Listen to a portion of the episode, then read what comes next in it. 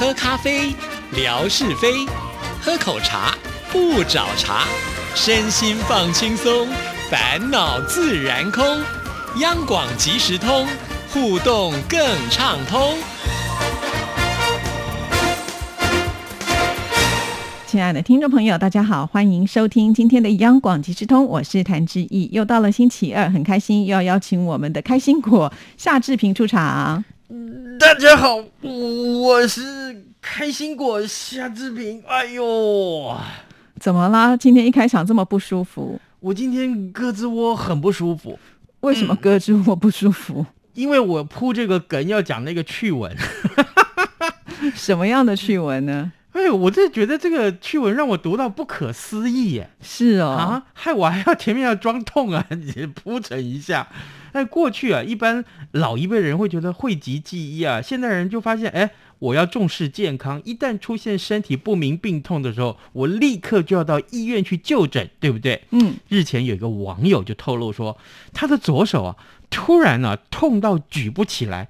即便是小幅度的活动呢，也是让他痛到快要飙泪哦。没想到，就在他咬牙脱下上衣去检查的时候，竟然发现，啊，原来是这个东西在作怪。什么东西在作怪？嘿，我来告诉你，这个新闻这样说的。他说，他准备脱掉上衣洗澡的时候，哎，发现他这个胳肢窝还是痛到不行，所以呢，进一步掌握一下自己的病况。脱掉上衣之后，他发现他的腋毛打了四个结。这这真的第一次听到的奇闻呐！是啊，哎，谁会跑到他腋下去把腋毛打成四个结啊？那一定是他可能是不是平常洗澡的时候都没有特别的清洁啊？嗯，因为你洗澡的时候总是会洗到胳肢窝啊，对不对？那你就会可能搓揉搓揉，哎，该不会是因为这样打结的？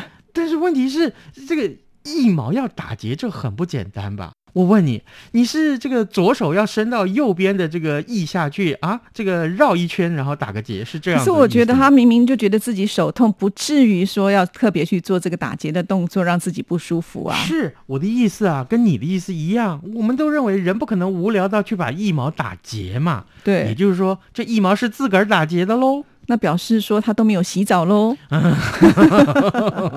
哦，这我就不知道了。好，这经过了一整天的折腾啊，哎，他自己总算是把这个腋毛就拿剪刀把它剪掉，就没事了。对，然后就好了，就不痛了。可是我觉得这个手举不起来，有这个拉扯的疼痛，自己应该也有感觉啊？怎么会这么晚才发现？哎，这我就不知道了。这报道里面没有讲，不过他也告诉大家说，好险他没有直接去看医生啦，不然哦，真的是羞死了。对，对。可是这个文章一抛出来，网友可不得了了。网友啊，这个纷纷啊，就表示说，哦，难道是一毛小精灵啊出来作怪吗？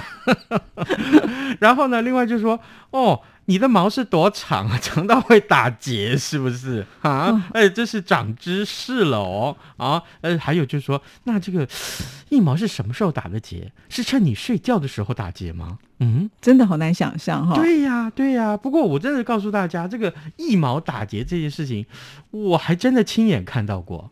真的还假的？真的真的就发生在我身上。您也有？有，我真的发生过这件事情。你该不会也是不洗澡？没有，那是我当兵的时候。嗯，我在义工队当兵，然后呢，有一天也是觉得奇怪，怎么觉得腋下怪怪的？好，然后就就真真的是低头去看，原来是真的打结了。所以真的会打结？会，他真的会打结。而且我可怎么可能无聊到去把腋毛打结，然后出来喊痛？当然不可能，而且我们规定每天洗澡，我们每天都有大量的演出，对不对？嗯，演出回来大家都一身汗，我怎么可能不洗澡？我要是不洗澡，我的旁边那个室友他不可能让我上床睡觉，对不对？所以呢，我可以告诉大家，我天天洗澡。绝对不是因为不洗澡让腋毛打结，会不会就是动作多，然后有摩擦，就导致也有打结的可能？有可能哦，有可能。那我们这样解释，可能就觉得比较合理一点。原来夏志平也是这样，那你看这个新闻就不用觉得很惊奇了。是啊，是，所以这个事情告诉我们大家，很多事情既然是有可能，你先不要觉得奇怪。好不好啊？万一这真的是如此的话，那 到时候你怀疑这个怀疑那个，你可能怪东怪西也怪不完。是好，嗯那接下来下一个奇闻异事是什么呢？好，接下来，哎，志毅，你怕蛇不？怕啊，怎么不怕？很怕吗？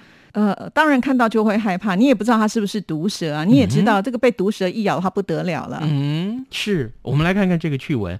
澳洲有一家捕蛇公司的员工，他前往客户家里头进行这个例行检查的时候，突然就发现，在屋顶上至少有五十张的蛇皮，天哪！而且长短不一，宽窄各异。原来啊，这个住户已经跟这批蛇同住很长很长一段时间了。哇，那他们家还可以平安无事，也是了不起。因为蛇总是要吃一点东西来当食物啊，对不对？嗯？对通常比如说在农场里面有那种什么小鸡啊，小一点的都会被吃掉。那他们家到底是什么东西被吃掉，他可能也不知道。是啊，所以哎，这个昆士兰啦、就在澳洲啦，昆士兰州的这个一家捕蛇公司，他呢就到他的客户家里面去协助检查屋顶，结果呢意外的寻获三十张的蛇皮，而且保持的很完整，可见这是一个蛇窝了都。应该是一个家族咯，非常大的家族。对，没想到啊，在清理之后，哎。还多发现了二十张蛇皮。当时啊，这户人家的孩子不但是没有感觉到恐惧，而且很兴奋，就像我现在一样。哦，所以他们不怕蛇。哎，结果后来啊，这个捕蛇公司就把这个照片上传，看到这大量的蛇皮，哎，这蛇皮呀、干燥、泛黄，而且长短不一，显示呢这些蛇已经在他们的屋顶待了很长一段时间了。呃，捕蛇公司就问他说：“那你那你们家是不是常常有老鼠啊？”他说：“没有啊，我们家半只老鼠都没有、啊。”因为都被蛇吃掉了吗。对。不过这蛇也真的有趣啊，嗯不会从屋顶就是到下面来拜访他的这个邻居啊，是不是？对，而且在屋顶上不会一不小心就掉下来了吗？是啊好，奇怪，他们大家都没有发现呢，这么多蛇，这家人从来都不去看屋顶的吧？蛇在爬都会还是会有稀稀疏疏的声音，所以他们都没有发现哈。嗯可见这些蛇他们都是有轻功的。不过说实话，我真的蛮怕蛇的。你也？怕蛇？对对，我看到蛇，我真的浑身鸡皮疙瘩就起来。对，因为很可怕在台湾还有蛮多种的毒蛇，对不对？嗯尤其是爬山的时候都要小心一点。是，呃，虽然我怕蛇，我还不是最怕蛇。嗯我听说过一个最怕蛇的例子是什么？什么例子？有人在玩宝可梦的时候，嗯有没有？宝可梦里面其实有很多这个宝贝，其实都是蛇。是有很多我的朋友其中这一位他是特别特别的敏感，他在教会里面，他就说：“我跟你讲哦，我玩宝可梦的时候，只要遇到蛇这种宝贝出现的时候，我立刻就把手机关机，立刻走到别的地方去，等它消失了，我才敢回来。哦，连形象都怕。对，哇，那很严重。那如果说看电视看到那种动物频道啦，看到蛇的时候，是不是也要转台？当然了。那他看《白蛇传》的时候也要转台？但他可能他 可能完全不知道这个 这个故事的内容吧？哎，不过有一年蛇年了、嗯我还真的访问过两位师大生物系的这个学生，嗯我们请他来接受访问，他呢当场就带了一条玉米蛇到央广里面来、啊那你不是那？天做节目就在皮皮抓？我起先也是皮皮抓，嗯后来他说你怕它干什么？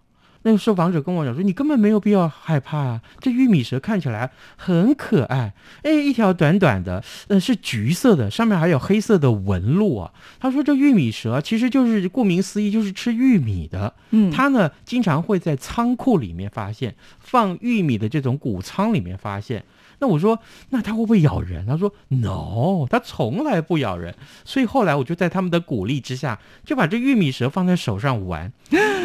我告诉你，真的是我没有办法卸除那种心里面的恐惧感。对呀、那冰冰凉凉的感觉。，对你拿在手上，你就觉得，哎呀，它头会到处乱窜，就是啊，还有会吐那个蛇信啊。，对，没错。可是后来呢，我还是这个就大概把玩了一下，他们也趁机帮我拍个照，哦那张照片留下来，这个我唯二的两张抓蛇的照片。所以你还有另外一张喽。对，另外一张大概 那不叫抓蛇，我让一只大蟒蛇盘在我的脖子那上。在 泰国拍的喽。是啊，好可怕！我跟你讲，当下我就觉得我身体就是从那个屁股啊 开始凉到我的脖子，你知道吗？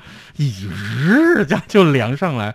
可是我真的很怕那个蛇就突然缠住我的脖子不放。就是啊。哎，可是好多观光客爱的不得了。哎，我都不想要做这种事情，又要花钱，然后拍那张照，回去看了也觉得恶心跟害怕。是我想蛇也不太愿意，就说哦，借你挂一下，然后拍个照片。蛇又不会说话。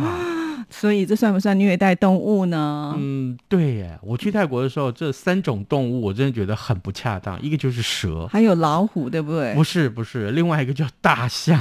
哦，对，这他们欺负大象真的欺负太大象什么之类的。另外一个是，其实你不敢欺负，但他们也照常欺负的鳄鱼。哦，对，嗯，把头放在鳄鱼的那个嘴巴里面。我每次看到那个的画面，我都不想看。我说，万一那个鳄鱼真的野性一发，然后就这样咬下去，真的有啊，我们节目当中也曾经介绍过啊。你怎么知道他下一步要做什么？所以我觉得真的不要赚这种钱了，。并不是每个人都是杜立德医生，好吗？听得懂动物的语言啊、对，好，嗯所以这个蛇呢是人人怕的。我们刚才讲到这个皮皮叉，其实就是害怕到发抖的意思，没稍微翻译一下。没错，没错，没 嗯错。好，接下来我们来看，哎，你觉得啊、这个听声音去辨位这件事情，呃，是不是还蛮有道理的，或者很容易呢？其实不容易耶。我为什么会这么说？就是我们平常在开车的人，你常常会听到救护车或救火车的声音。这时候其实我们在想说啊，我们的车子怎么挡到道路？是不是要稍微挪开来？是我有的时候在想说，到底在哪里啊？然后看我的后照镜啊，看我的左边右边，其实有时候不一定找得到。哎，对，结果没想到是从对面开过来。视频，你有没有这样的经验？就是我们应该是觉得可以听声音来辨位，可是我发现哎不容易。对，真的不容易。好，让我们来告诉你，在美国的田纳西州有一对老夫妇，诶，这个老先生就很有办法。他呢，这对夫妻啊，分别罹患了失智症跟阿兹海默症，日前呢被送到当地的一间医疗院所去。没想到，诶，这老先生啊，就凭着年轻时候有过的军事经验，他就成功的破解了疗养院的电子密码锁。他呀，就带着他的老婆一块逃出了疗养院。这事情发生之后，当地的民众啊跟网友就一阵热议啊。这对老夫妇，日前被送到这个疗养院里面去照护。呃，每一次疗养院的员工对于电子锁，他输入密码的时候，他都会仔细的聆听他的声音辨别，而且试着去了解运作的模式。结果后来，这个老先生曾经多次被发现他在探查这个设施的出口，引起了疗养院人员的注意。哎，就觉得这不对呀，这为什么嗯跟其他人不一样？他特别要探查这些出口呢？所以呢，啊、今年二月开始啊，就增加了巡防的次数，而且呢，安排户外的散步，希望借此去减缓老先生他要逃跑的冲动。结果呢，这么做以来，还是没办法舒缓那个老先生他的压力。哎，这个老先生是怎么逃掉的呢？他呀，就趁着这个守护人员不注意的时候，他呀就跑到那个锁旁边，然后借着他当初所听到这个按密码锁的这些声音，一步一步的还原，结果真的就把这个电子锁给打开了。然后呢，他带着他的妻子冲到街上去闲晃了三十分钟，才被人家发现通报。呃，当然也疗养院就把这对老夫妻带回来。是，我觉得他应该不是听声辨位吧，他是绝对音感。哎，所以应该叫他来主持咱们的音乐节目了。因为他可以听得到那个锁的声音到底是可能什么音高或什么之类，嗯所以他会把它记忆下。但是刚才前面提到他又有老年痴呆症，嗯那其实表示说，就是他可能最近的事情都会忘记，可是这项特殊的记忆他是永远都会很清楚的。对，真的是如此，哦好特别哦告诉我们这件事情，可能天赋异禀的人才会做得到。真的，真的好，嗯到了我们送礼的时刻了。今天要出什么题目呢？哦。